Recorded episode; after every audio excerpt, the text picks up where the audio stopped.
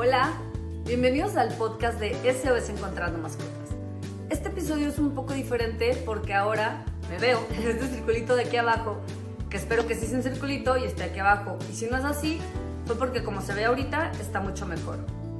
Y bueno, ¿de qué vamos a hablar en este episodio? Vamos a hablar sobre cómo vivir con más de un perro y no morir en el intento. Así que si estás viendo esto, lo más seguro es que vives con más de un perro o que estás pensando en sumar otro peludo a tu familia y eso está súper chido. Felicidades como yo que tengo dos y estoy súper feliz. También vamos a hablar sobre cuáles son las características ideales para que puedas elegir a tu próximo peludo miembro de la familia y se adapte un poquito más fácil, sin problema. No quiere decir que si no entras en estas características no lo vas a lograr, pero si las encajas va a ser mucho más fácil. Vamos a hablar también sobre grupos de perros que ya viven juntos, cómo y por qué compiten entre ellos. Vamos a hablar un poco sobre compatibilidad, sobre agresividad y por supuesto te voy a pasar algunos trucos para que puedas mejorar la convivencia entre tus perros. Una de las cosas más importantes cuando tenemos más de un perro es que tenemos que darles el tiempo y el espacio a cada uno de ellos, la atención necesaria. Un perro puede necesitar más atención que el otro. Por ejemplo, cuando llegas a tu casa de la calle y tus perros te saludan, puede ser que uno de tus perros necesite más atención de tu parte en ese momento porque se la pasó un poquito peor estando solo. Pero el otro perro necesita más atención cuando estás en la cocina, por ejemplo. Entonces tú tienes que poner ojo en esos pequeñitos detalles para que puedas ir identificando las necesidades puntuales de atención de cada uno de tus perros. También es súper importante ser conscientes y realistas con el espacio disponible que tenemos en nuestra casa para ellos. Se trata de tener perros felices, con buena calidad de vida, no de tener miles de perros y que realmente ninguno de ellos ni tú sean felices, que tengan una vida plena. Yo sé que muchos nos volvemos locos con todos los perros y queremos tener la casa llena de perros y no nos importa nada más. Me acuerdo cuando solamente teníamos a Lola y yo estaba convenciendo a mi esposo de tener un segundo perro. Yo quería un perro grande para que me protegiera y mi esposo me decía, no inventes, Pris, pero ¿dónde va a caber un perro de ese tamaño? Y yo le decía que en mi corazón. Evidentemente esa no es una buena respuesta, pero pues para convencer yo lo quería hacer. Afortunadamente me puse a pensar bien las cosas, me amarré el corazón y tuvimos a Kala hasta que supimos que nos íbamos a mudar a un espacio más grande. Así que Kala vivió prácticamente en un departamento muy poco tiempo. Otro de los básicos es tiempo y rutinas. Entre más perros tengamos, más tiempo le tenemos que invertir y más rutinas tenemos que sumar a nuestro día a día, ¿ok? Bueno, pues con, el, con este contexto vamos a entrar de lleno. Lo primero que tenemos que considerar cuando tenemos más de un perro es que necesitamos crear espacios y tiempos a solas con cada uno de nuestros perros. Muchos de mis amigos que tienen más de un perro les doy siempre este consejo. Pasea a cada uno por separado. Todos me dicen que qué flojera salir dos veces y los que tienen más de dos perros, pues imagínate. Pero si ya tuviste dos perros y ya lo pensaste y aparte estás teniendo problemas con ellos, te aconsejo que revises si en tus paseos van todos juntos, van a la misma velocidad, siempre es el mismo lado, uno jala al otro, te jalan a ti. Yo te aseguro que eso para nada es un paseo relajado ni para ellos ni para ti. Cada perro tiene necesidades súper diferentes. Por ejemplo, no es para nada lo mismo salir a pasear con un perro viejito que con un cachorro. En nuestro caso, no es lo mismo un buen paseo para Lola que para Cara. Lola es más lenta, necesita más tiempo para detenerse a ver las cosas. A ella le gusta así, un paseo tranquilo. Kala es una bala, sale corriendo, persigue pájaros, ladra, brinca. Las dos necesitan pasos totalmente diferentes. Entonces, yo lo que hago es cubrir las necesidades de cada una. A Lola le doy su tiempo, su espacio, no la presiono. Si ella quiere estar 10 minutos oliendo un pedazo de poste, la dejo. Y por mientras me pongo a jugar con Cala, nos ponemos a correr, saltar, la persigo en lo que Doña Lola deja de oler lo que sea que esté oliendo y ya avanzamos cuando Lola alcanza. De esta manera logramos un paseo feliz para ambas y desestresante, que es lo que se busca, no cansarlas, sino desestresarlas.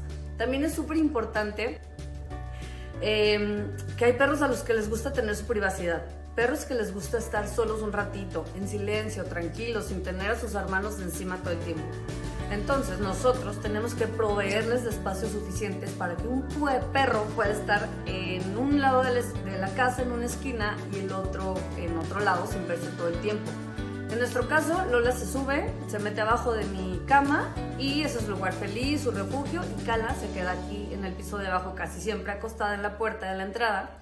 Y lo hacen así todo el tiempo. Por ejemplo, ahorita Cala está aquí abajo, justo abajo de mis pies, y Lola está arriba, seguro, abajo de la cama o arriba de la cama. Em, cuando, nos cuando pusimos cámaras nos dimos cuenta que ellas hacen eso todo el tiempo. No importa si estamos o no estamos en la casa, Lola se sube, Cala se queda abajo. Bueno, y con esto em, evitamos que entre las dos exista una convivencia forzada. En nuestro mundo de humanos, los perros no pueden decidir con qué perros quieren o no quieren convivir. Nosotros somos los que decidimos. Tu perro con, con tú y, este con este y entonces vamos a ser una familia y se van a tener que ver 24/7 por el resto de sus vidas y ámense porque ahora somos hermanos y llévense a la bien. Pero imagínate, si tú tienes hermanos, no me vas a dejar mentir, ¿A poco no tenías momentos en los que no lo soportabas? Y tú te podías salir de tu casa para no tener que verlo. Nuestros perros no tienen esa opción. Ellos están juntos 24/7 y punto. Muchos perros hasta comparten cama. Y sí, a muchos les gusta dormir juntos un rato, pero casi te puedo asegurar que si les pones dos camas iguales a cada uno, van a usar cada perro su cama para dormir, mucho más de lo que te imaginas. Esto de la convivencia forzada no es natural. Por ejemplo, tenemos el ejemplo de los perros de la calle. Ellos pueden decidir qué perro les cae bien o no.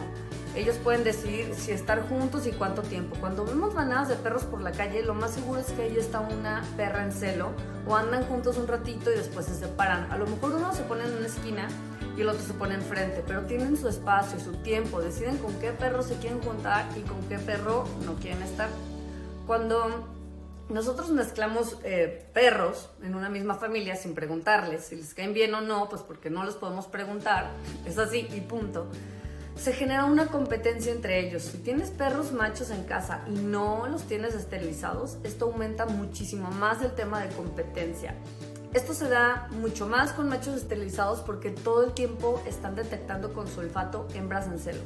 Ellos pueden detectar el aroma de una hembra en celo hasta 4 kilómetros a la redonda. Entonces imagínate, cada que pasa una perra en celo, sale el instinto reproductivo de tu perro, se le sube la testosterona hasta el cielo y como evidentemente no puede ir a hacer lo que quiere hacer para descargar su energía, esta se convierte en estrés y el nivel de ansiedad de ese perro se dispara. Y si son dos machos no esterilizados que tienen el mismo efecto, imagínate cómo viven esos perros su día a día. Parte de la competencia se da mucho por protección de recursos y esto es cuando nuestro perro reacciona de manera, no quiero decir agresiva, pero sí un poco vamos a decir reactivo. Cuando tu perro siente que tiene que proteger algo, algo que es importante para él. Por ejemplo, es muy común en los parques de perros se inicia una pelea porque algún dueño pensó que era muy buena idea llevar una pelota para jugar y esto muchas veces es contraproducente. Contraproducente porque es muy seguro que otro perro también va a querer jugar con la pelota y ahí se puede originar un problema entre los perros que quieren la pelota. La pelota en este caso es el recurso valioso que uno de los perros intenta proteger, ni se diga con la comida. Una vez estábamos en un campamento, eh, campamento perruno, y un señor le estaba tirando comida a su perro. Vamos a llamarlo Spike. Y de repente el perro 2, Rufo, se acercó y se comió el pedazo de comida que le estaban tirando Spike. Spike se enojó, por supuesto se originó una pelea porque el perro estaba protegiendo su comida. Y luego le queremos echar la culpa a los perros, cuando somos nosotros los que los, que los ponemos en situaciones de estrés. Este tipo de reactividad eh, pasa con nuestro, cuando nuestro perro tiene miedo de perder aquello que para él es un recurso valioso, como comida, juguetes, incluso las caricias.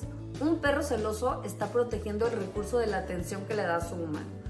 Si hace esto con reactividad agresiva, mm, tienes que poner ojo en la calidad de atención que le estás dando a ese perro, porque él siente que no es suficiente.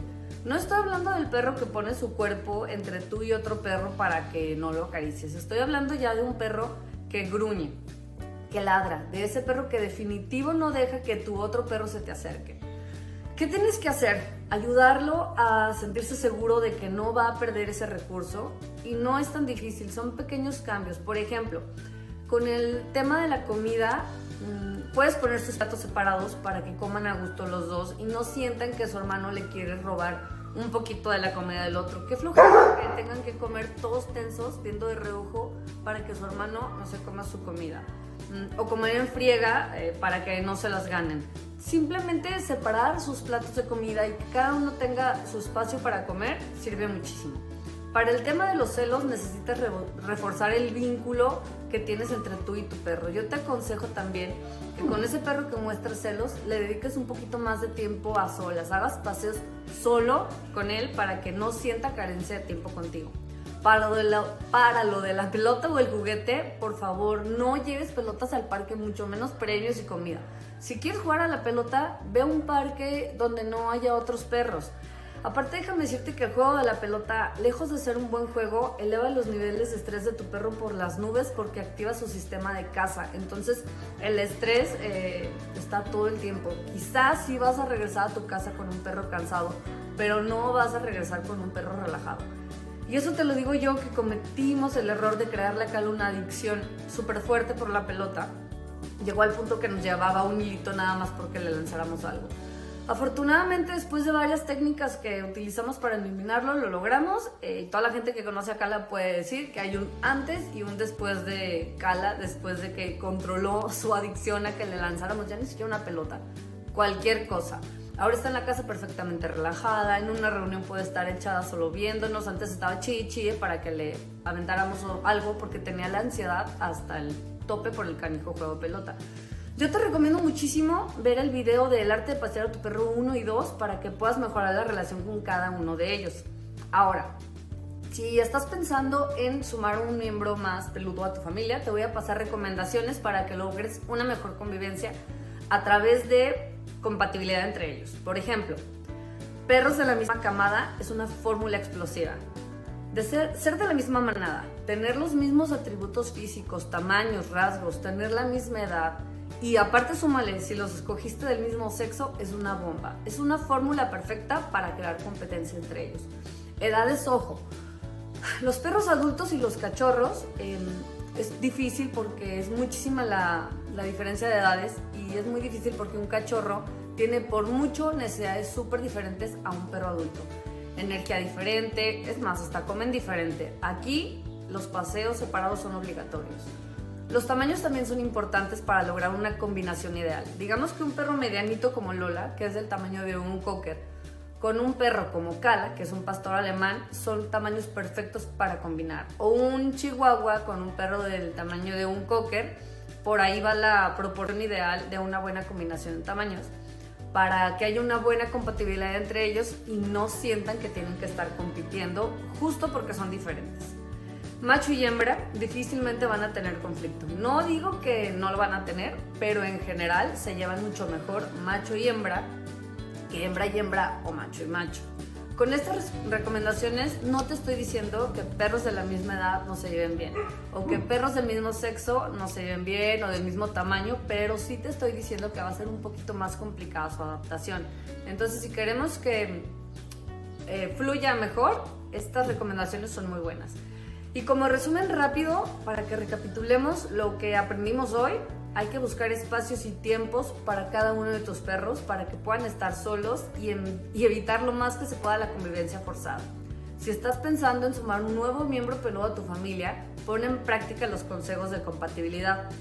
Asegúrate de cubrir al 100%, de ser posible, las necesidades de cada uno de tus perros para que no sientan que tienen que proteger los recursos valiosos para ellos y al mismo tiempo vamos a evitar la competencia entre ellos.